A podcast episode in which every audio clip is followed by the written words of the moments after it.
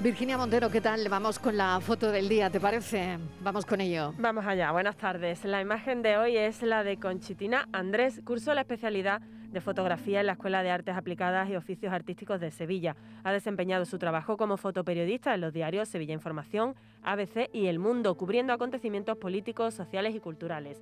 Recientemente ha presentado el libro La danza de los sentidos, un trabajo realizado junto a sus compañeras Cristina Kickler y Esther Lobato. Actualmente se encuentra desarrollando un nuevo proyecto que verá la luz el próximo año.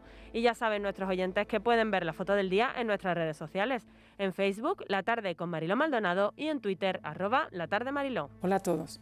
Hoy he seleccionado una fotografía publicada en El País realizada por el fotógrafo Eduardo Sanz de EPE. Se trata de la visita que el presidente del Gobierno, Pedro Sánchez, hizo ayer a, a Buñuel, en Navarra, una de las localidades afectadas por las inundaciones debido a la crecida del río Ebro. Destaco esta imagen, entre otras, principalmente por el ángulo elegido por el autor. En la fotografía aparece el presidente conversando con una señora mayor que se encuentra en su casa.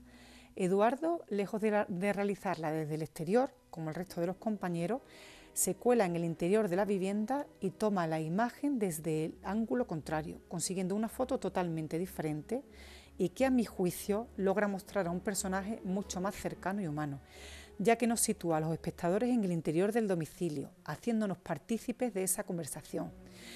Y nos lanza el mensaje de que el presidente está con ellos y está dentro de sus hogares.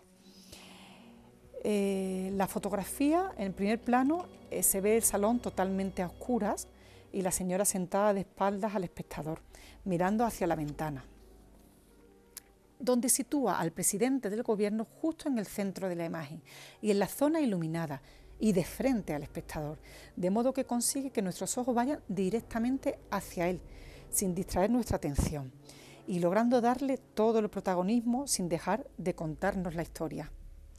Buenas tardes a todos.